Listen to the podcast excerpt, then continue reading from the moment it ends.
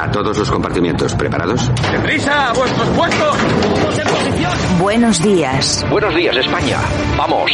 Número uno, listos y a la orden. Todo el equipo, preparados. Compartimiento 2, listos y a la orden. Noticias a punto. Válvulas cerradas, niveles correctos. Hombres en posición. Que entren tertulianos. Compartimiento 4, listos y a la orden. Vamos a por ello. Número 6, listos y a la orden. Santiago Fontenla, preparado que entramos. Compartimiento 8, listos y a la orden. Comenzamos Buenos días, España. Compartimiento 10, listos y a la orden. A por ello. Vamos.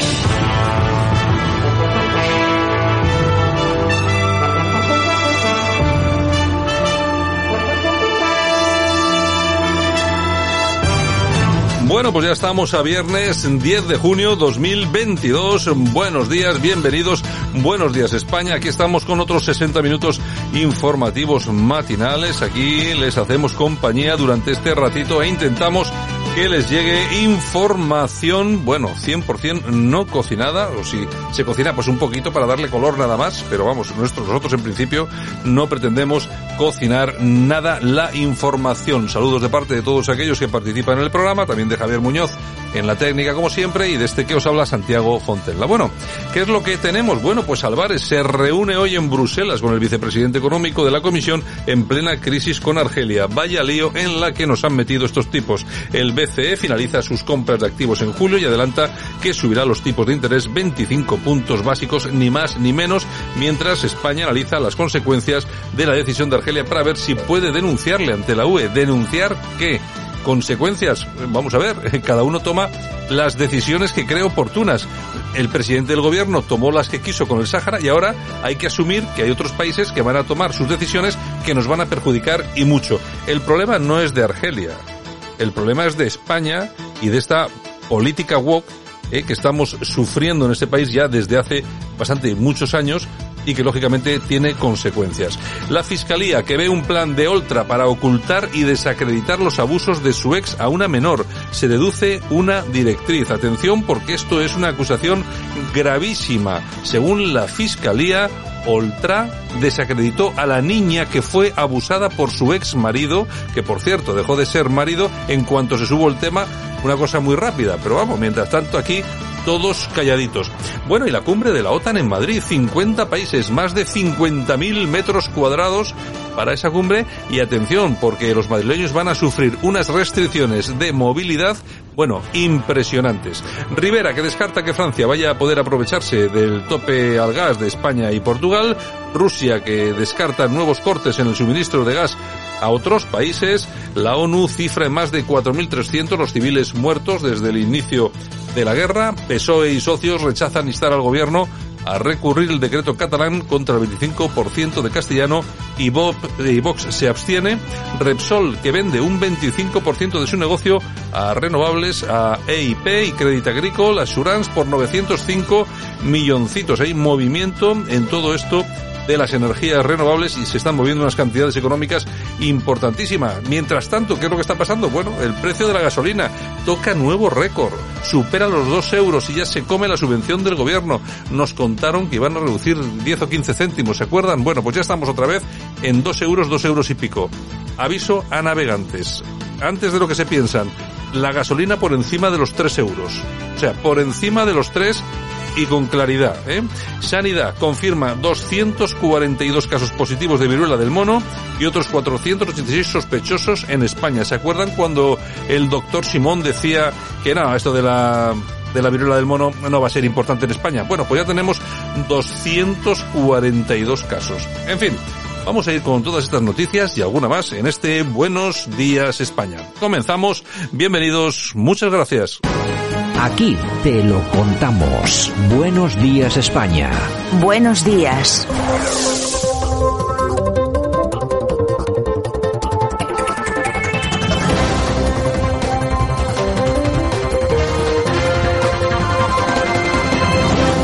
Bueno, pues aquí estamos en la portada del 10 de junio 2022. Vamos a ver cuáles son los temas más interesantes que están cruzando las portadas de los medios de comunicación y aquí les vamos a dar una visión absolutamente diferente, como siempre, con nuestro buen amigo y compañero, el profesor Sergio Fernández Ricalme. Don Sergio, ¿qué tal? Buenos días. Muy buenos días, Santiago. Bueno, pues aquí estamos de nuevo cerrando semana pero como siempre con noticias bastante jugosas. Si te parece vamos a empezar por el nuevo proyecto de la señora Díaz que lanzará el 8 de julio coincidiendo con el orgullo y a partir de diciembre decidirá si es candidata, es decir, que prácticamente está decidido eh, que la vicepresidenta segunda del gobierno y ministra de Trabajo y Economía Social, Yolanda Díaz, presentará partido político y se lanzará a la arena electoral, ¿no?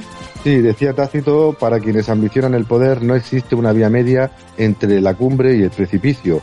Y Yolanda Díaz ah, sale para salvar al soldado Sánchez, viendo que la única posibilidad de poder eh, mantenerse en el poder dentro de un año es con una coalición de izquierdas o de extrema izquierdas que le permita tener a alguien con quien pactar. Y Yolanda Díez pues está lanzando su proyecto Sumar sin saber eh, para qué en teoría y para quién es tampoco en teoría, con muy malas perspectivas de electorales porque ninguna encuesta le da prácticamente nada. Eh, y veremos a ver si este proyecto que ella quiere presentar como una cooperación entre diferentes partidos, pero es básicamente una, eh, un proyecto personal, eh, logra ese resultado de salvar al soldado Sánchez o directamente por mucha foto en Vogue y por mucho estilismo moderno, pues no pasa a la historia. Bueno, pues parece ser que ya tiene algunas eh, conocidas mujeres de la izquierda, como Oltra o como Colau, que van a apoyar ese proyecto, según parece ser. Lo que es cierto es lo que estabas comentando. Es un proyecto que de hacer daño a alguien, lógicamente lo va a hacer a Podemos y todo ese universo que, que lo rodea, ¿no? Más allá, no creo que al Partido Socialista le vaya a hacer demasiado daño. No, quiere dejar atrás esa visión eh, casposa y perroflauta de Podemos por la nueva izquierda Go Walk, eh, ultramoderna, ultra eh, postmoderna, y por eso anuncia o va a anunciar el lanzamiento de esta plataforma Sumar el Día del Orgullo Gay. No el Día del Derecho del Trabajo, ni el Día de Lucha contra la Desigualdad, sino el día 8 de julio cuando Madrid pues celebre eh, esa celebración del, del orgullo gay. Llega pues para intentar quitar ¿no? esa visión de los Pablo Iglesias, los Echenique, los monederos y dar representación a esa izquierda burguesa neoliberal y capitalista que vive muy bien eh, de banderas comunistas, pero que obviamente prefiere Netflix, el corte inglés y Carrefour. Hombre, eso está claro. Y en el caso de la señora Díaz, prefiere las marcas, que es lo que utiliza. Otra cosa no, pero en, en moda de algo, algo sabe porque la verdad es que gasta dinerito, no sé, o igual se lo regalan, en, en vestir. Bueno, en todo caso, eh, lo que estamos comentando, me imagino que esta va a ser una formación que podrá hacer algo de daño a Podemos y compañía. No creo que al PSOE le reste demasiado. Creo que se van a ir más votos del PSOE a otros sitios precisamente que no son la izquierda, pero bueno, mientras tanto eh, ha reaparecido el señor Aznar, que ha tachado de ridículo colosal lo ocurrido con Argelia y avisa de que España está en una situación delicada. Yo no sé si mm, los españoles o la mayoría de españoles se dan cuenta de lo que está sucediendo con el tema de Argelia. La verdad es que estamos en una situación muy compleja. Eh, para bien o para mal, eh, con Aznar España tenía una posición de cierto prestigio en la escena internacional. Y él sabe de lo que habla porque él tuvo que pararle los pies a Marruecos en el caso de las Islas Perejil.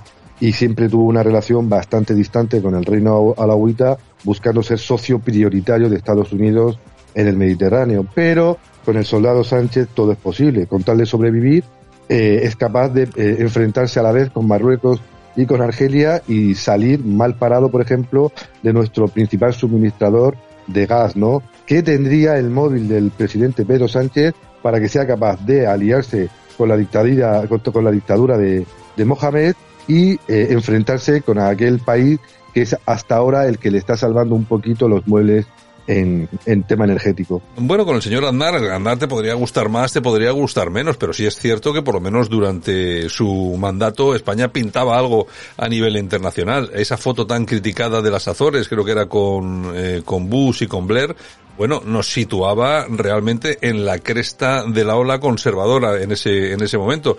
Otra cosa es que lo que se hiciese con relación a Irak, pues bueno, estuviese bien o mal, que estuvo más mal que bien, pero en todo caso España sí que tuvo un papel protagonista, protagonista eh, en ese momento. Luego llegó Zapatero y lo primero que hizo es no levantarse al paso de la bandera norteamericana en el, en el famoso desfile y a partir de ahí todo ha ido cuesta abajo y no solamente para presidentes conservadores norteamericanos que han pasado de nosotros como de la eso, lo que ustedes están pensando, como, eh, como ha podido ser incluso Trump o los eh, Bush, etcétera, eh, porque Bush lógicamente tenía mucha relación con Aznar, pero vamos a ver, es que incluso han pasado de nosotros esos presidentes progres como han podido ser Obama y ahora Biden, ¿no? Sí, Obama intentó ser pues el gran referente para Zapatero intentando buscar reuniones, buscar sinergias, pero no consiguieron nada desde la Moncloa. Con Rajoy también poquito, ¿no? Eh, no era un especialista en relaciones internacionales y ahora con Sánchez, pues España va camino de ser una potencia, si no media, eh, fundamentalmente pequeña en el escenario internacional y eso lo estamos pagando a nivel energético, a nivel económico y a nivel geopolítico. Bueno, y a nivel de seguridad, atención, porque ahora mismo el socio de referencia de Estados Unidos y de Israel en nuestra zona de influencia es ni más ni menos que Marruecos, que está comprando armas como si no hubiera un mañana a Estados Unidos y está llegando a acuerdos económicos eh, de todo tipo con el apoyo de estas potencias, con Francia, Israel, Estados Unidos. ¿Dónde está España en todo esto? Pues la verdad es que no lo sabemos, no sabemos exactamente cuál es el papel de España ahora mismo en todo este en todo este asunto. Sí sabemos que se han tomado decisiones, eh, bueno, realmente sospechosas, como el tema del Sáhara con Argelia, etcétera, etcétera, y bueno cada vez son más las voces que apuntan a que podría haber una especie de, entre comillas, chantaje eh, que se, se, le estaba haciendo a Pedro Sánchez por alguna cuestión que no alcanzamos a ver, pero claro, todo el mundo se extraña de que se tome una situación tan importante como esta en 24 horas sin consultar con nadie, que no lo hace ningún país, desde luego.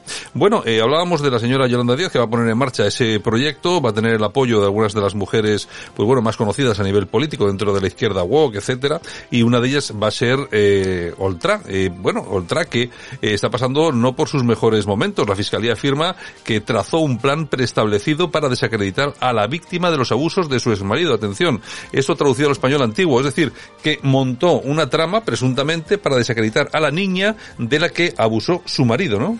Si esto fuera otro país, esta señora estaría o juzgada o estaría fuera de la política, pero en España hasta que no se demuestre lo contrario, parece que pese a los indicios, esta señora todavía es inocente, aunque eh, las informaciones de los últimos días muestran lo que tú has señalado. Mónica Oltra, la gran figura del nacionalismo valenciano o pancatalanista, eh, está eh, metida hasta los huesos en una trama que intentó, para salvar a su ex marido de posibles abusos sexuales que ella en teoría encubrió, pues creó toda una trama para desacreditar no solo a, a, la niña que denunció el caso de los presuntos abusos, sino cualquier caso que sugiera de los servicios sociales, de la Consejería de Igualdad y que mostrara pues el auténtico disparate en el que se han convertido los servicios sociales en, en, nuestro país.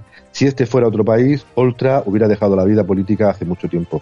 Bueno, la verdad es que la verdad es que tiene que o debería de haber sido así, pero bueno, no sé, parece ser que en este país hay una especie de impunidad para este tipo de gente no se la ve, desde luego, hacer esos pasillos como hacía la gente en otros tiempos del Partido Popular, incluso acusados de tonterías como los famosos trajes de camps, ¿no? Estos son asuntos muy, pero que muy, pero que muy serios y bueno, vemos que de momento eh, pasa muy poco o no pasa nada directamente. Bueno, comentábamos hace un momento el tema del Sáhara, bueno, en la situación con Argelia complicadísima, la prensa argelina incluso ha llamado a derribar al temerario socialista Sánchez si España quiere conservar el gas. Es decir, un llamamiento a que nos quitemos este tipo de medio, que es lo que, lo que muchos queremos hacer, oye, pero no hay, no hay forma, ni con agua hirviendo, ¿eh? Y la prensa de Argel lo está dejando muy claro, prensa oficialista, que señala que en plena invasión eh, de Rusia eh, en el territorio de Ucrania, con una economía mundial en recesión, con los precios de la energía por las nubes, ¿cómo se le ocurre a este señor eh, romper el pacto histórico de España con el Sáhara, eh, aliarse totalmente con Marruecos y declarar pues legal la invasión en marroquí del Sáhara. ¿Cómo se le ocurre? Solo a un inconsciente que quiere sobrevivir día a día. Y la prensa de Argel dice claramente, hay que derribar al temerario socialista, al soldado Sánchez, porque eh, la estabilidad, no solo en el norte de África, sino en el Mediterráneo, depende de la voluntad de un señor que tomó una decisión sin contar absolutamente con nadie. Bueno, y que nadie piense que todo esto no trae consecuencias de algún tipo. Eh, las consecuencias ya están aquí, eh, ya ha habido, ya se habla de la primera oleada de ilegales argelinos que llega a España en medio de esta crisis diplomática. Atención, porque esa es una cuestión que veníamos sufriendo eh, y padeciendo por parte de Marruecos. Parece que por parte de Marruecos ahora mismo ese, ese flujo se ha detenido, pero claro, ahora empieza a llegar el de Argel, el de Argelia, ¿no? Sí, además nuestras costas, las costas del sureste, las más afectadas, porque Argelia ha dicho, claro, si a Marruecos, por controlar la inmigración, se le hace caso, se le ayuda económicamente y se le pone en la primera plana internacional, a nosotros, pues lo mismo, y está levantando la mano desde Argel, permitiendo que pateras, eh, un, día sí, otro también, pues lleguen pues a las costas de Murcia, de Almería y de las Baleares, eh, como siempre, echando a las personas que no quieren cuidar y que no quieren integrar en sus respectivos países. Ya 113 se han detectado en los últimos días y claro, eh, si se abre eh, la puerta de Marruecos y se abre la puerta de Argelia, vamos a tener un verano de inmigración ilegal y de conflictos en nuestras ciudades bastante potente. Bueno, y como ustedes ya saben, normalmente cuando vaticinamos algún asunto aquí en, Buenos Días, normalmente acertamos, ¿eh? Incluso acertamos quién iba a ganar el Festival de Eurovisión, es Sergio, y bueno, 100% eh, de éxito tuvimos. Bueno, pero también otra de las cosas que habíamos dicho es que después de este atropello masivo que se había producido en la capital alemana, en Berlín, eh, por parte de un personaje pues que todavía no ha sido definido, bueno, era un armenio con de, de 29 años, pero del que no se había hablado demasiado. Nosotros dijimos que atención porque seguramente íbamos a conocer pues que era un hombre que había estado vinculado con determinados movimientos, que ya había sido investigado antes. Bueno, pues eh, la realidad es esta. El detenido por el atropello múltiple en Berlín había sido investigado previamente por la policía de Alemania. Oye, es que siempre es lo mismo, siempre son investigados que luego cometen atentados. Yo no sé qué tipo de control tenemos sobre esta gente, Sergio. Siempre pasa lo mismo y tú siempre lo dices. Estamos en unas sociedades abiertas que no controlan a nadie, o si los controlan, a las 24 horas están en la calle. Este señor, de origen armenio, fichado, investigado eh, y supuestamente localizado por la policía alemana, pues tenía prácticamente libertad de movimientos hasta el punto de montarse en un coche y atropellar a una multitud en pleno centro de Berlín. Es decir, era un señor conocido, un señor que debería haber vuelto a su país o por lo menos debería haber estado un tiempo en algún psiquiátrico o en alguna cárcel pero no. Nuestras sociedades tolerantes y progresistas permiten pues que estos individuos eh, aniden eh, libremente por nuestras sociedades y que cometan pues una serie de delitos que afectan como siempre a la gente más humilde. Bueno, y si te parece, vámonos hasta Rusia porque ya se ha celebrado allí un, un juicio eh, han sido eh, condenados dos británicos y un marroquí a muerte en Donetsk por un tribunal eh, prorruso. Se les acusa de ser mercenarios y participar en la guerra de Ucrania. Sin embargo, las familias de los británicos afirman que formaban parte del ejército ucraniano. Bueno, yo no sé eh, al final en qué acabará todo esto, pero lo cierto es que esto es como la justicia. Esto, Rusia es una máquina que parece que va lenta, pero va arrasando allá por donde pasa y al final todo llega. Estos son los tres, los tres primeros, pero va a haber muchos más juicios de este, de este tipo, ¿eh?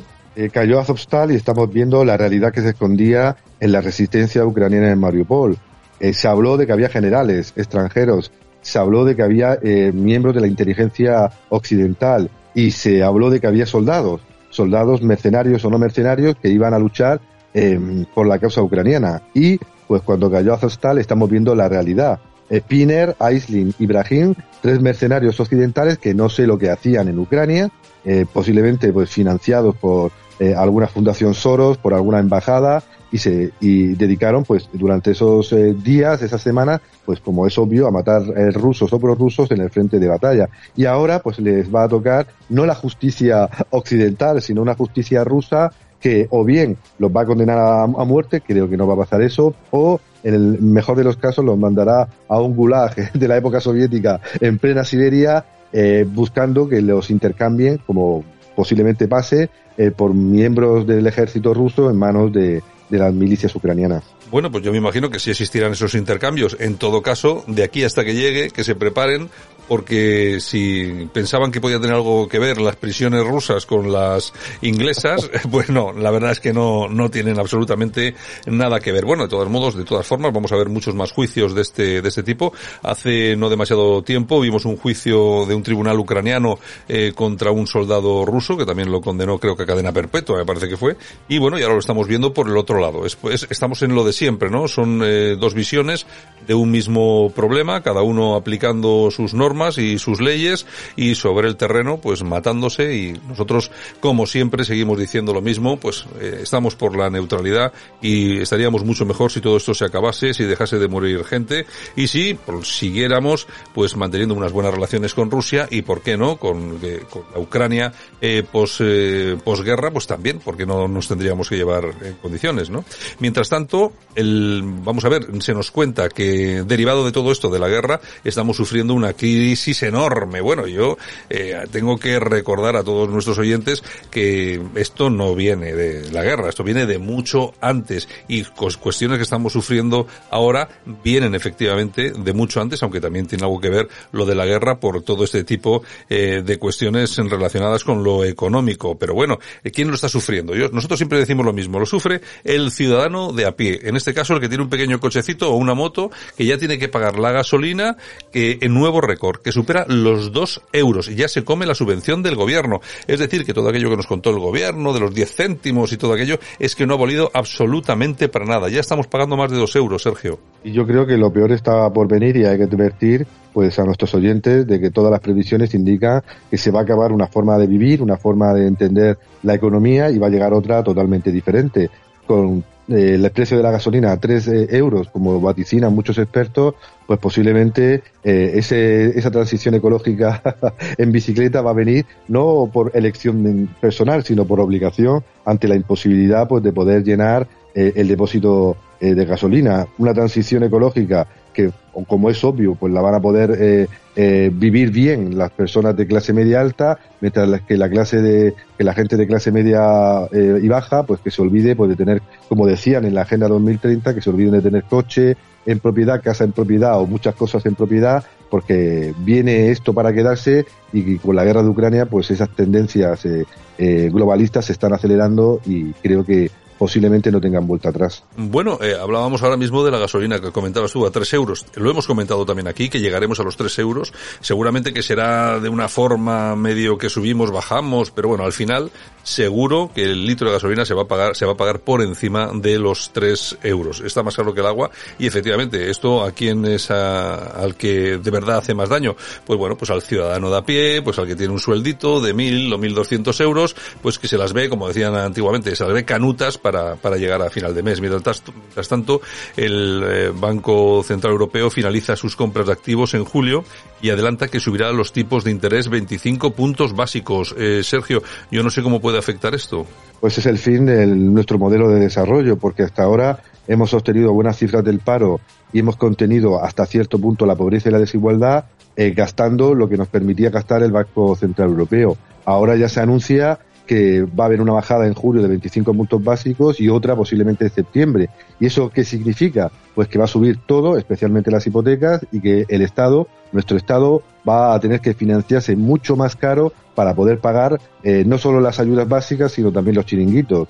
Eh, por tanto, va a ser la primera eh, medida que indica que los recortes o los ajustes van a llegar tarde o temprano para parar esta espiral inflacionista y que vamos a sufrir, como siempre, pues los ciudadanos más humildes que veremos cómo se recortan nuestras nóminas, nuestros sueldos o, nuestro consumo, mientras que el gasto superfluo del Estado pues se mantendrá porque para muchos políticos es la clave de su poder.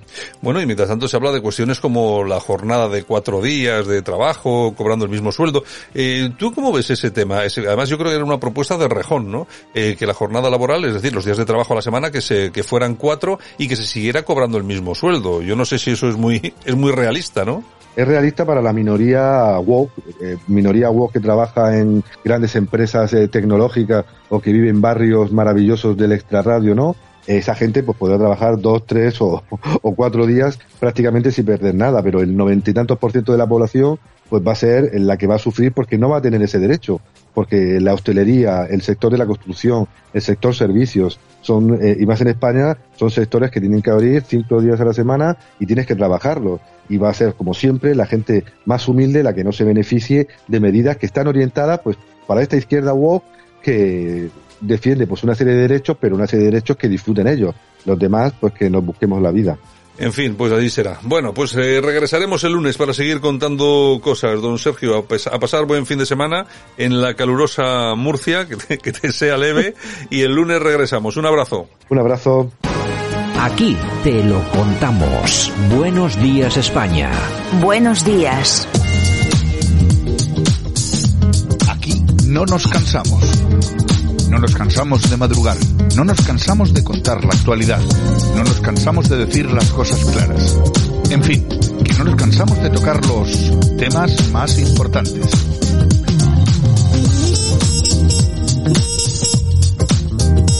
Bueno, pues aquí estamos en No Nos Cansamos eh, con Yolanda C. Hola, Yolanda. Muy buenos días. Bueno, yo ya es viernes. Por fin. Hay que tener en cuenta que ya es viernes, ni más ni menos.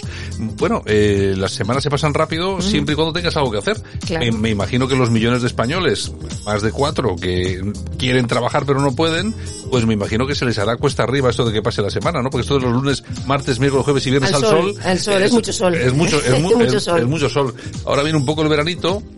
Y por lo menos la gente que no tiene curro, por lo menos puede salir a pasear un poco, a dar unos paseos, a hacer algo de deporte. Pero encima en invierno, ¿qué haces? Intoxicarte con Sálvame todo el día. Ya te digo. Ay, de verdad. Es que claro, al final dice, pero bueno, ¿qué, ¿qué hacemos? ¿Qué hacemos aquí? ¿Qué? Pues nada, ver Sálvame, porque es que luego encima, si te pones a ver la televisión, dices, bueno, ¿qué hay en las televisiones? Nada. O es sea, que, un horror. es que no hay absolutamente nada de nada. El personaje que marca la diferencia, para bien o para mal. El personaje del día es... Elisa Vigil. Que tiene que pagar ahora, según el ministro Escribá, 500 euros al mes de cuota autónomos, más impuesto de actividades, más IRPF, más IVA, más los trabajadores que pueda contratar en su negocio. Pongamos el ejemplo de la peluquería que hay en la esquina. Juana, que ha abierto esa peluquería en la esquina y que tiene que pagar un alquiler todos los meses y que tiene que pagar una luz que está a 300 euros el kilovatio y que no veo ahí a los sindicatos que salgan a decir nada, que vergüenza debería dar. Eh, Juana, Juana, que con muchísimo esfuerzo está ahí Resulta que tiene contratadas a dos personas y a Juana seguro que les, le encantaría poder pagar 2.000 euros al mes o 3.000 euros al mes a sus trabajadoras, pero es que no puede, porque es que cada trabajadora si le paga 1.200 paga 2.400, porque 1.200 se van en impuestos. ¿De eso podemos hablar o vamos a seguir contando mentiras para hablar? Porque es que lo que me parece muy fuerte por parte de la izquierda es que no sepa cómo se crea un empleo de verdad.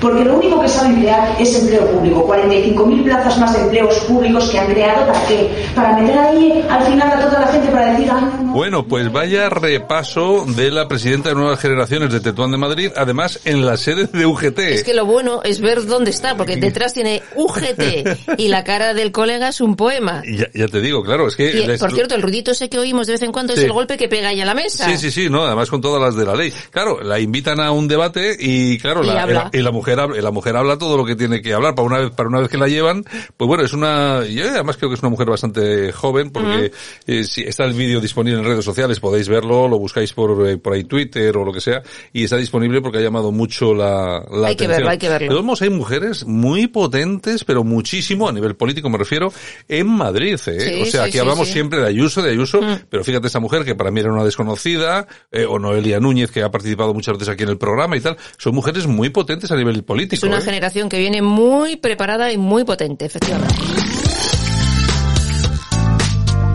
De la cama no te levantarás sin un caso de corrupción más. En Buenos Días España, la corrupción nuestra de cada día. Bueno, pues una ex concejal, eh, concejal del PSOE de Almonte, Ana Oruela, y su hijo condenados a prisión por desviar subvenciones de parados andaluces. Han sido declarados autores de un delito de malversación de caudales públicos. Bueno, y esto es una cosa que no para, ¿eh? O sea, Ah. claro, eh, lo que pasa que, tú, vamos a ver, tú fíjate, cazan a esta señora Sí, y a sí. su hijo, los meten en el trullo Mm. y los condenan. Bueno, eh, ¿en cuántos informativos lo han visto ustedes, nuestros oyentes? Hay que rebuscar, ¿eh? Hay que rebuscar para encontrarlo. Eh, si, en cambio, si quieren, si buscan trajes de camps, aparecen en cualquier La sitio. primera noticia de Google. Pero, pero desde luego, es que, que no se hable de esto porque es que además estos robos no es que cobren una comisión de no sé qué, que ya es malo, sino que roban, se llevan el dinero de los trabajadores, de los parados. Exactamente. Es que es una cosa, pero realmente horripilante. Subvenciones, subvenciones y más subvenciones. Los políticos se inventan cualquier cosa con tal de regalar nuestro dinero. Bueno, pues Pedro Sánchez, que se gasta 376.000 euros de los fondos europeos para instalar paneles fotovoltaicos en el Palacio de las Marismillas. Oye, que tienen que estar ahí muy... Oye, tú fíjate para lo que dan los fondos europeos, ¿eh? Yo siempre lo decimos aquí, nosotros pensábamos que los fondos europeos eran para generar empleo, para ayudar a los autónomos, etcétera, etcétera. Pues no, no, no, no. Nada no. más lejos de la realidad. olvídense, olvídense eso. Son para las cositas de Pedro Sánchez para su verano. ¿Cuánto lleva gastado ya las Más de marismillas? un millón y medio de euros. O sea, es que es increíble. O sea, el Palacio de las Marismillas, pero encima por eso, para cambiar el color del no Sí, sé sí. qué, para poner dos paneles solares. Es Ni más ni menos. una- unas cosas increíbles, horripilantes. Bueno, ¿qué tenemos? Pues mira, detenidos cinco guardias civiles, un policía nacional y un agente de aduanas por trabajar para las mafias de la droga del estrecho. Más de 18 meses de investigaciones que confirman que habrían introducido 16 toneladas de cocaína y 150 toneladas de hachís por la ruta del estrecho. Bueno, es que hay de todo, ¿eh? Hay Ya de, te digo. Hay de todo en la viña del señor, que decía que Así es. Bueno, y la alcaldesa de Berlín dice que el atropello múltiple fue intencionado, pero, ojo al dato, la, la persona autora de ese atropello tiene graves problemas mentales. Ya, pero ya fue investigada por la policía. Es decir, que ya era un personaje que se le veía que podía ser peligroso. Porque siempre pasa lo mismo, ¿eh? Siempre, Mm. ahora sí, ahora, eh, siempre que son estos tíos, problemas mentales. Pero siempre que es un blanco, el que dispara en Estados Unidos es un supremacista. ¿Por qué ese- esos diferentes niveles de, de medir la realidad? Y bueno, y no te lo pierdas. Los últimos tiroteos que ha habido en Estados Unidos, creo que son los cuatro o los cinco últimos, los han hecho orientales, eh, personas Sí. negras, eh, ni un solo blanco. nadie han, dice nada. ¿Han oído ustedes decir algo de supremacismo de algún tipo? Pues claro, aquí es que aquí parece que soñamos en- o que no existe el supremacismo negro en Estados Unidos. Ya te digo. Vamos a ver, es que aquí el supremacismo existe en todos los sitios, en todas las razas. Fíjese, váyanse ustedes a hablar con un japonés eh, y a ver qué es lo que piensa el japonés de su raza y de las demás razas, o un Mm. chino, o etcétera. Vamos a ver, es que el racismo eh, y el supremacismo existe en todos los sitios y seguramente en Occidente aquí es donde menos existe. Posiblemente. Bueno, Isabel Díaz Ayuso viaja por tercera vez a Estados Unidos para atraer, atraer inversiones para Madrid. Del día 24 al 28 comenzará su gira por Miami. Bueno, me imagino que, te- que será una gira de éxito. Me imagino que la habrán llevado después del éxito de las dos anteriores y me imagino que volverá con un montón de pasta para Madrid porque eso lo hace muy bien. Eh, se lleva a su gente más cercana que sabe cómo echar mano de recursos y joder, se trae empresas y se trae dinerito y así está Madrid. Y claro, la envidia a España. Claro, y Pedro el Fantástico pillando por una foto con Biden. Ay, de verdad. Bueno, pues hablando de Pedro el Fantástico, Pedro Sánchez se niega a revelar el coste en dietas y desplazamientos de la conferencia de presidentes de La Palma. En marzo se celebró esa conferencia, pero dice que por motivos de seguridad no va a decir nada Yo, de esto, nada. esto de la seguridad. O sea, para decir, oye, no, es que nos gastamos eh, 14.000 en jamón de jabugo. O sea, vamos a ver. Cuéntanos, ¿en qué os habéis gastado el dinero? Vamos a ver, que se tuvo que celebrar la cumbre. Bien, me parece bien. Y encima, hacerlo en La Palma, en plan solidaridad con nuestros hermanos canarios y tal y cual. Estupendo. Ahora, cuéntanos qué costó eso. Porque claro, habéis ido allí a ejercer una, una especie de solidaridad eh, con, con todas las personas que lo, que lo están todavía pasando tan mal allí. Pero claro, ¿cómo, cómo fue esto? ¿Cómo, ¿Cómo se hizo? O sea, ¿cuántos gastasteis y en qué? Y no nos interesa eh, lo que costó el Falcon por ir hasta allí. Tampoco nos, cuest- nos queremos saber cuánto, que también hay que saberlo, pero el hotel, no, no. ¿Cuántos gastasteis en, en vicio puro y duro? O sea, eso sí que nos Porque es nuestro dinero. Porque es nuestro dinero. Exacto. O sea, eso tanto, siempre hablando de la seguridad, para decir, para no decir en qué os habéis gastado la pasta, chico. Bueno, y detenida en Barcelona una persona buscada por terrorismo en Italia y con vínculos por el atentado cerquita de Charlie Hebdo en el año 2020. Bueno, pues, otra otra más es, eh, vamos a ver, Cataluña y España. Es, eh, vamos a ver, país y ciudad refugio, Barcelona, eh, para todo ese tipo de gente. Ha habido ya detenciones, bueno, no quiero ni... Eh, eh, Hanan Serruk, nuestra compañera, a ver si la tenemos con nosotros por aquí el lunes también para hablar de este, de este tema, pero bueno, ella sabrá eh, exactamente las últimas detenciones que ha habido en Cataluña en, las, en el último mes o los últimos dos meses. Que vamos, es, es escandaloso. Un- unos ¿eh? cuantos. Es escandaloso. Unos cuantos. Bueno, el trigo sube un 56% y la carne está en máximos históricos. Desde la FAO, que es la Organización de Naciones Unidas para la Alimentación, afirman que estamos ante una grave crisis alimentaria y una hambruna global. Bueno, pues eso es lo que lo que hay, pero bueno, que mm, eh, Más de lo mismo. Más de lo mismo y que tenemos que ir preparándonos, ¿eh? que la cosa se va a poner durita. Bueno, pues hablando de comida, ahora resulta que comer mucho pescado pues aumenta el riesgo de melanoma. Oye, pues mira, no podemos comer carne, ni dulce, ni lácteos, ni nada. Bueno, pero a lo largo de la historia, ustedes se acuerdan cuando cuando le decían no hay que comer pescado azul, que es malo porque bueno ahora hay que comer pescado, no hay que comer no sé qué. Ahora no podemos comer nada. No, bueno, es que o no o todo lo que era malo de repente se convierte en bueno. Es, es un es un sin vivir.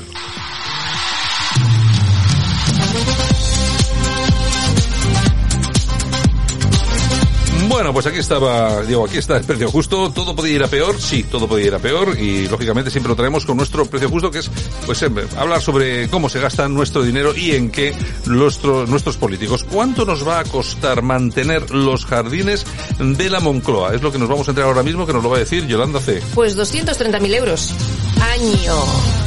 230.000 euros al año, ni más ni menos, Casi 20.000 euros al mes. para los jardincitos de la Moncloa. Oye, ya pueden limpiar y ordenar y... Hombre, vamos oye, a ver, yo, eh, fíjate tú que es que la Moncloa es muy grande y tiene muchísimo jardín y entonces ahí tendrá que tener una plantilla interesante.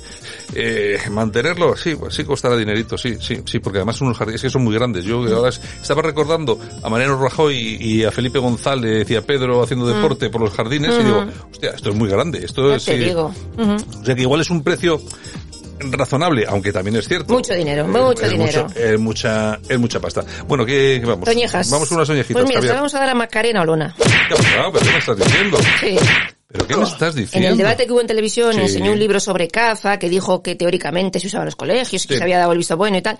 Pues es, es mentira, no se usaba ese libro. Sí, así no, Macarena, así Ah, no. no, pero porque no, no he visto yo nada de eso. Sí, pues eh, ya te enseñaré. O sea, pero entonces le metieron a ella el bulo y se lo tragó. Pues se lo tragó. Claro, porque si sabe que es mentira ya no va allí con el libro. Claro, Es decir, que pues- algún asesor le dijo, mira, esto es lo que se enseña en las escuelas. Y al Muy- final, y era falso. malamente, muy malamente. Ahora, también te voy a decir una cosa, eh, que vamos a ver, yo, es que, eh, que, las cosas son como son. Ella lo sacó. Sí. Pero los demás tampoco dijeron nada. Nada, o, sea, nada. o sea que tampoco los demás sabían mucho del tema. Callar. Eh, lo dieron por, por bueno, se cayeron la boquita y se acabó. En bueno, fin, aplausos, para quién. Para el Hospital de Parapléjicos de Toledo.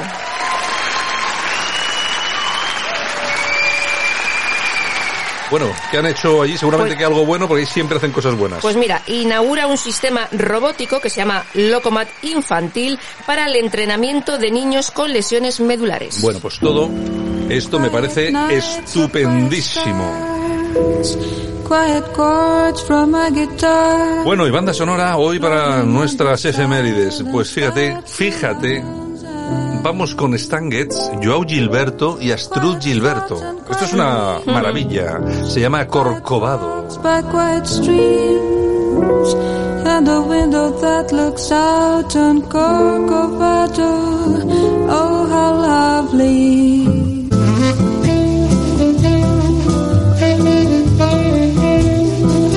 Hace unos días además se cumplían los 31 años del fallecimiento de Stan Getz, por cierto. Efectivamente. ¿Por qué traemos hoy aquí a Joao Gilberto? Bueno, porque tal día como hoy del año 1931 nacía este cantante brasileño.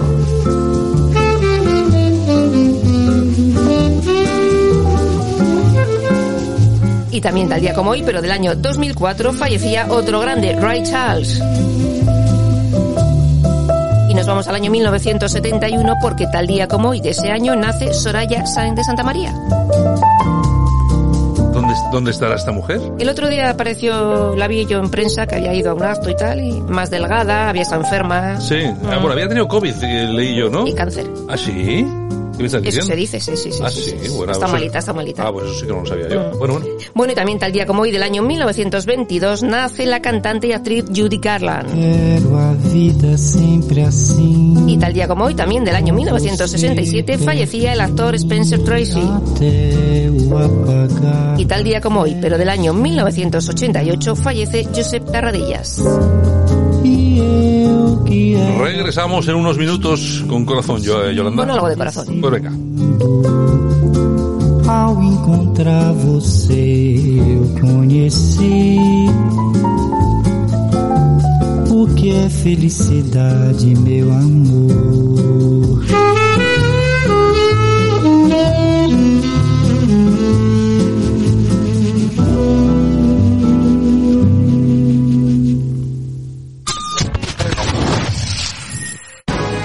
Aquí te lo contamos. Buenos días España.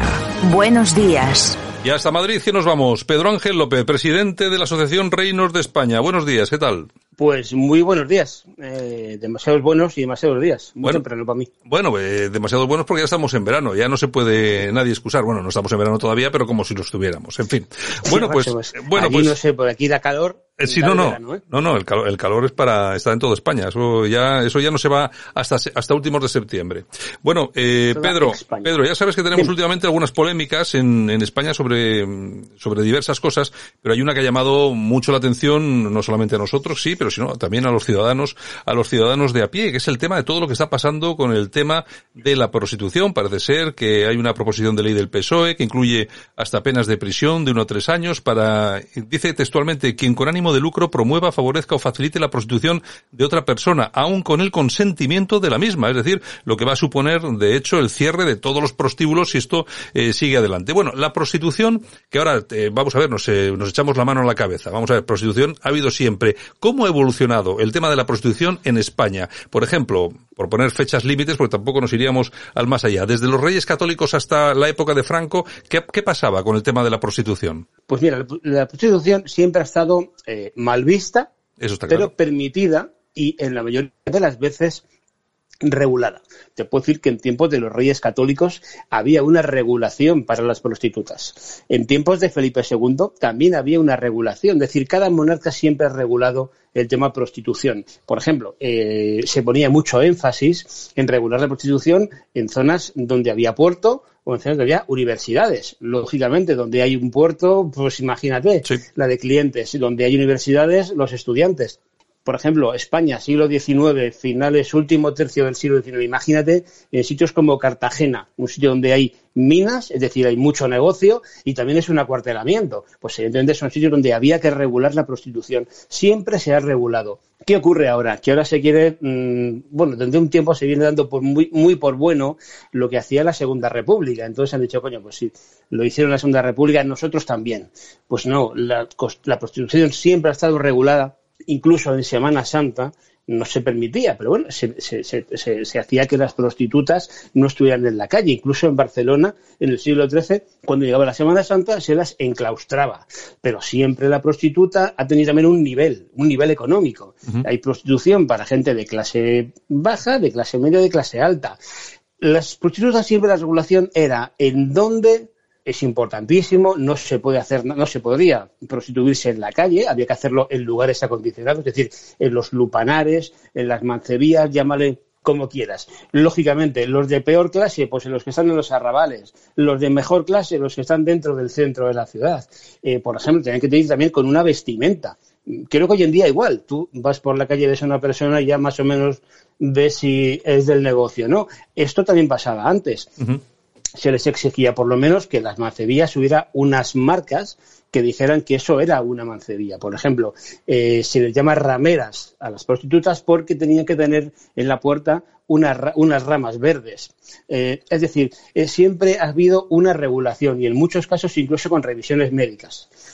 Únicamente es ya cuando aparece la Segunda República y hace eso de que no, la prostitución no puede ser un medio de vida para una mujer o para, un, para el prostituido. A partir de ahí es cuando ya no se le deja esa... Eh, a ver, tú tienes que tener la capacidad de hacer con tu cuerpo lo que quieras. Y como siempre le pasa a los gobiernos y más a los de izquierda, le gusta regular la vida del prójimo. Evidentemente, ¿hay que perseguir el delito? Por supuesto que sí. Eh, la persona que trae mujeres de fuera o hombres de fuera de España para prostituirse aquí, lo que hay que hacer es ahorcarle en la plaza pública pero lógicamente eh, el que quiere prostituirse tiene el derecho a hacerlo. Con tiempos de Franco, eh, ya sabes tú que a partir de cierta eh, acabada la guerra hay, una, hay, un, hay un periodo un poco así entre dos aguas y después lógicamente se, se, se prohíbe la prostitución, pero al final, por mucha prohibición que se haya hecho, siempre se ha permitido así va a resultar que los años 50 y 60 los españoles no iban de putas. pues claro que sí. entonces, eh, quiero decir que al final esto es una, una, conversación estéril que no va a ningún lado más que a, bueno, pues hacer programas de televisión, bueno, que tú y yo nos llamemos y hablemos y y nos reímos un rato. Pero no tiene ningún sentido legislar algo, porque yo creo una cosa muy importante, eh, que en España hay legislación de sobra, para que a las personas que delincan, es decir, lo que hablamos, hemos hablado hace un momentito, si tú te dedicas a traer personas de fuera para prostituirlas, sí, a la esclavitud sexual, para meterte en la cárcel. Sí, sí, sí, está claro. no, no, tienes que hacer más. Y luego hay una cosa que me planteo, y yo no sé si alguien ha pensado en ello, no sé cuál es el, el consumo diario que hay de prostitución en España, pero yo pregunto, si todas las personas que usan prostitución hombres a mujeres, fundamentalmente hombres, me van a decir, eh, no pueden desahogarse con una profesional, ¿eso va a aumentar las violaciones en España? Pues bueno, es una, es una buena pregunta, ¿eh? A mí es que me preocupa porque tengo mujer e hija. Sí, no, está claro, está claro. Yo de todas formas hay que, vamos, eso es un tema muy importante, exactamente qué va a pasar. Hombre, yo creo que prostitución va a haber siempre, incluso aunque se prohíba, sí, creo que se va a seguir ejerciendo de forma eh, más eh, oculta como queramos verlo, pero se va a seguir, eh, se va a seguir produciendo. Vamos a ver si ahora estos van a inventar la pólvora, Pedro. o sea. Sí, y encima le van a mojar y querrán que explote. Claro, es que estamos en una... Hombre, vamos, es lo que tú dices. Si aquí pillamos a una organización que se dedica a traer mujeres, hombres, niños, me da igual, para explotarlos sexualmente en España, en cualquier país, es lo que dices tú. La plaza pública es demasiado, demasiado pequeña. No caben, no tienen que caber ahí para colgarlos al amanecer. eso, está más claro que el agua. Les toca legislar sobre terroristas, sobre, sobre malnacidos de estos, luego le aplican la doctrina Parot y lo echan a la calle. Quiere decir que ellos también, estos legisladores que tenemos actualmente, son incompatibles consigo mismo. Son capaces de decirte una cosa y la contraria, incluso pensar en una tercera. Bueno, y oye, tampoco estaría mal regularizar la prostitución, porque eso sería una fuerte, una fuente de ingresos en impuestos importante. Oye, se va a producir, queramos o no. Por lo tanto, oye, regularlo y sacarle algo de rendimiento al tema, ¿no? es que aparte, eh, ya si regularizas, si regularizas primero en sanidad, siempre, lo que hemos dicho, dicho anteriormente, de por qué se ha regulado siempre la prostitución, es porque trae dos consecuencias inmediatas, que son, por un lado, la sanidad las prostitutas siempre han sido las grandes enemigas, por ejemplo, de los soldados, ¿no? De las, de los cuarteles, de los soldados, de, de, de, de, de, la población en general, ¿no? Pero siempre le ha preocupado a los gobiernos, oye, macho, es que esta cantidad de prostitutas está acabando, me está diezmando la población. Y luego, lógicamente, por desgracia, las prostitutas también atraen eh, mucha delincuencia. Lógicamente, los chulos son esa delincuencia que traen las prostitutas y luego a partir de ahí ya tenemos el tráfico de drogas, etcétera, etcétera. Pero lógicamente la prostitución como tal le afecta al que se prostituye y al que paga. Eh, hombre, pero de todas formas, si, esto, otra cosa es que tú como autónomo digas, oye, oye, yo como autónomo trabajo 14 horas diarias y pago impuestos, esta señorita o este señorito o esa señorita eh, hace lo mismo que pague impuestos. También lo veo bien. Sí, bueno, yo creo que yo creo que sería una opción y que también con eso regularizando lo que sí haríamos de todas todas es evitar, pues eso, la existencia de chulos y de organizaciones que se dedicasen al tráfico de mujeres, ¿no? Eh, si cuando se ha probado a prohibir con Estados Unidos el alcohol que ha pasado, más delincuente. Claro, es que yo no entiendo, yo no entiendo muy bien cómo se empeñan en prohibir, prohibir y prohibir. Bueno, en, en tiempos de Franco, ahora se habla mucho de Franco, claro. ¿Cómo estaba el tema de la prostitución en tiempos de Franco? Porque vamos a ver, yo, eh, ahora soy ya una persona mayor, pero he sido jovencito, y yo me acuerdo las zonas en Bilbao, en la, calle de las Cortes, la Palanca que se llamaba en aquel entonces, bueno, era una zona donde incluso iban eh, hasta familias, es decir, pero todo el mundo sabía que era una zona de prostitución, pero es que era una cosa, era, era una zona bastante tranquila, no sé. la frase, para los que tenían más bien, más capacidad, como hemos dicho que la prostitución va siempre de la mano con lo económico. Según tu escala social, vas a unas o a otras. Pero recuerda la frase de niñas al salón, eran aquellas niñas que trabajaban en un lupanar, mancebilla, prostíbulo, llámalo como quieras, iba papá, el padre iba con el hijo para que el hijo se estrenase por primera vez. Eso pasaba en España en tiempos del generalísimo, pero, pero vamos, pero mucho. Bueno, Entonces, eh, chico, eh, era, estaba prohibida, sí, pero consentida. Claro, Pero efectivamente. te estoy diciendo, porque es que creo que hay un, hay un riesgo de que todo, eh, no digo todos, pero que haya un riesgo de que aumenten violaciones porque la gente no se satisfaga con una profesional. Te lo digo así de claro. Pues ya veremos, a ver qué, a ver qué pasa. Esperemos que no, esperemos que no se prohíba, que no salga adelante el tema. Y bueno, espero que no, no vayamos dentro de un año a los datos y hayas tenido razón, Pedro, porque sería terrible. Y pero como Hombre. siempre, como siempre, los responsables se irían de rositas, claro. Claro, porque los que vayan a hacer eso no van a ir a Moncloa ni a ningún. Claro, efectivamente, efectivamente. En fin, don, y no a toda la Moncloa, por Dios. don Pedro Ángel López, presidente de Reinos de España. Como siempre, un abrazo. Gracias por iluminarnos. Gracias. Hasta, Gracias a todos. hasta la semana que viene.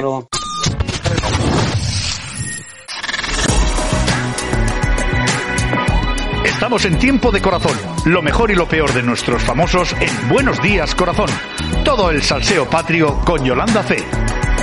Bueno, y conmigo que también estoy aquí. Vamos a ver, a ver. Santiago F. A ver, cuando hacéis las cuñas de promoción, por favor, pensad en mí también de vez en cuando. O sea, porque. Vale, vale. Digo yo, porque yo también estoy todos los días, ¿eh? Efectivamente. E, in- Dime. e incluso algún día solo. Pues cuando falla Yolanda, estoy yo aquí presentando el corazón. Pobre de mí, pobre de mí. Oye, por cierto, ya falta mínimo, ¿no? Muy poquito para los San Fermines, que Bueno. por cierto está petado, Hombre, petado. Las habitaciones más baratas, 800 euros en los hoteles, ¿eh? Ya te, ya te digo. Bueno, hay que tener en cuenta que hace dos años que no se celebran y entonces claro, la gente está deseando, Pues está a reventar. Todo Bueno, vamos a ver si tenemos los Sanfermines en paz, si la borrocada típica de siempre nos deja disfrutar de las fiestas y bueno, deseamos todo lo mejor a nuestros buenos amigos navarros y pamplonicas. Bueno, ¿qué tenemos por ahí? Bueno, Andrés Fernández, que es el marido de Chayo Moedano, habla sobre el juicio por la operación Deluxe. El próximo día 13, el lunes creo que es, tiene que ir a declarar ante el juez. Ajá. Y es que hace nueve años pues publicaron eh, cosas de él, datos personales eh, y bueno, mm, puso una denuncia. Y ahora con el tema esto de la operación Deluxe, Ya.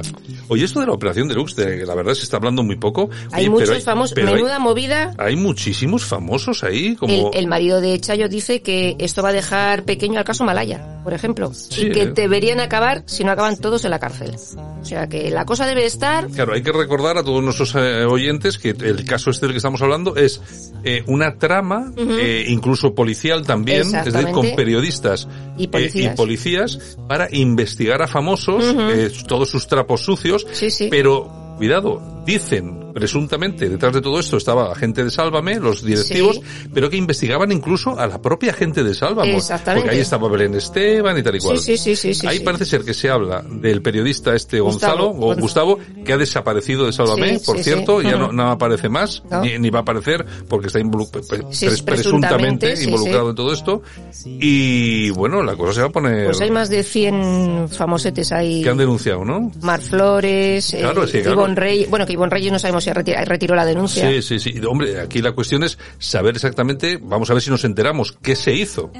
Vamos a ver. Veremos Cuando Vamos. salga el juicio y todas esas cosas, ya veremos cuando vayan desfilando todos. Bueno, y Jules, ¿Qué me, Jules, qué me cuentas, son Jules? que no conoce todavía a su hermano. Yo, mira, es una cosa que no entiendo de estos famosos. Yo, vamos a ver, mi madre embarazada. Oye, el niño va a venir, pues Nada, ya. la niña en O sea, Madrid. O sea, ¿y por qué no estás allí? No lo entiendo. O Dice sea, que estaba sacando el carnet de conducir y que papá le va a comprar un deportivo. es que, eh, vamos a ver, en una familia normal, Hombre, pierdes el pompis por ir a ver a tu madre claro, y estar a su a lado. de tu madre, a ver a tu, a tu nuevo hermano, es que no lo sé, es que Son una gente pelín rara. son bastante raros, ¿eh? Sí, Sí, sí. sí, sí, sí, quedarse, sí. quedarse ahí, no sé, bueno, en fin, ¿qué más? Bueno, pues Jennifer López que asegura que actuar con Shakira en la Super Bowl fue lo peor que ha hecho, que no se tenían que haber... ¿Por qué? Pues porque eran dos divas y que dos divas pues no pueden estar ahí. Que no, Bueno, que bueno. no gustó, que no le gustó nada. ¿Quién es más diva, Jennifer López o Shakira? Yo creo que Yo creo que Jennifer en López.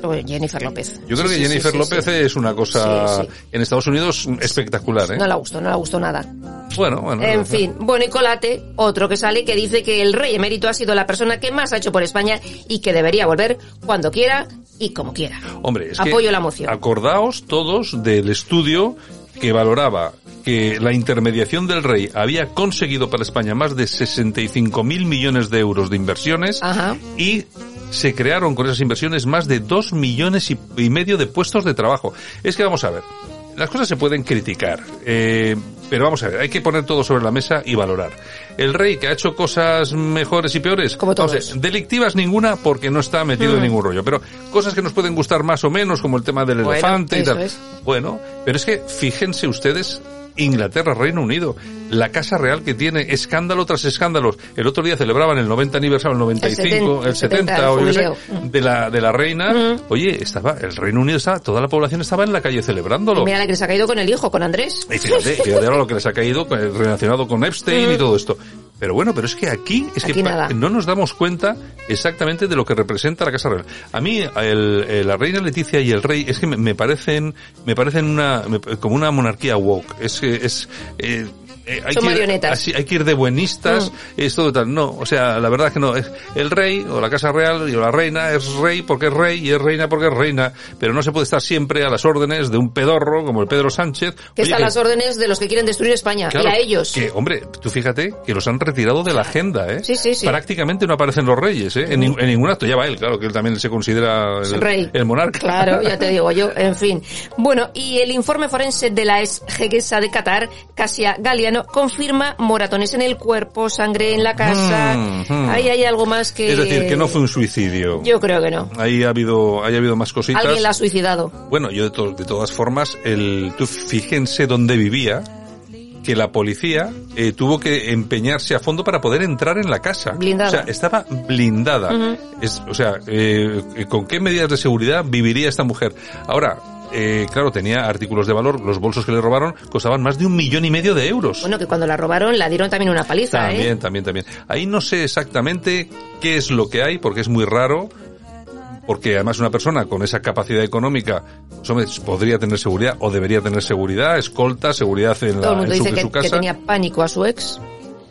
Sí, claro, es que ahí también hay otros temas que, pero bueno, en fin, no sé. Bueno, ya, ya, veremos, ya sí, a lo veremos. mejor se sabe un día de estos. Bueno, ¿y qué fue de Lorena Bobby? ¿Te acuerdas de Lorena Bobby? Lorena Bobby, ¿quién era Lorena Bobby? Aquella que le cortó el pene a su marido con un cuchillo Sí, mientras dormía. Me acuerdo, es verdad. El día 23 del año 1993 se va a cumplir pues casi 30 años, ¿no? Bueno, bueno, ¿y qué ha pasado? ¿Qué es de ella? Bueno, pues eh, han hecho una serie que se llama Lorena en, en Amazon y por eso está de moda ahora Lorena Bobby. Pues ya verás tú, El tajo que, oye, que salió no culpable, ¿eh? O sea, Ya, ya. Pero ya veréis ahora, cuando se vea esta serie, cómo los casos de cortada de tal y cual se multiplican en todo el mundo. Hay que tener, hay que tener un ojo, porque la gente, como está medio loca, este- esta, esta gente feminista rollo woke y todo esto, eh, dicen, bueno, pues yo también puedo. pues la cortó, está dormido y ¡fast! ¡Hala, el hacha! Es inque- no, pero claro, sí, sí, se habló muchísimo de ello. Sí, sí, se sí, habló muchísimo. Bueno, Bueno, ya ha fallecido Olivia Valer a los Hombre, 75 años, claro. la reina de la noche en Marbella, sí, ¿eh? sí, sí, sí. Sin sí. ella, Olivia Valer, fíjate. sí, sí, sí. Allí con las fiestas con Sin Connery, Hohenlohe, Sí, es que cuando todos- Marbella era glamour. Sí, cuando era de verdad. Exacto, ahora son famosillos del 3 al 4. Fíjate que Marbella fue muy grande antes de Jesús Gil. Ujú. Cuando llegó Jesús Gil volvió a enderezar el asunto Sí, y volvió sí. a coger mucho auge. Luego ya llegó Julián Muñoz y destrozó todo Y ahora- eran, eran unos manguis básicamente. Y ahora que yo debe Y ahora ser... que en Marbella, pues los famosillos estos del 3 al 4 que salen en Sí, lecturas. Ma- Macoque y esto, o sea, este tipo no de- dan glamour. Este sí, no, No no, dan en, glamour. en absoluto, en O sea absoluto. que- En fin, ¿alguna cosa más? Bueno, pues que voy a ir a Marbella yo a dar glamour. vas, a, vas a darle un poco de, Debería de ir. de sentido de la existencia. Exactamente. Pues nada, pero de todos modos, Marbella hay que recordar que es una ciudad preciosísima, Ujú. El microclima, Sí, que siempre sí. decía Jesús Gil lo del microclima. Y bueno, pero lo que pasa es que el, el gran problema de Marbella es que ha caído en manos de políticos malísimos. Exactamente, exactamente.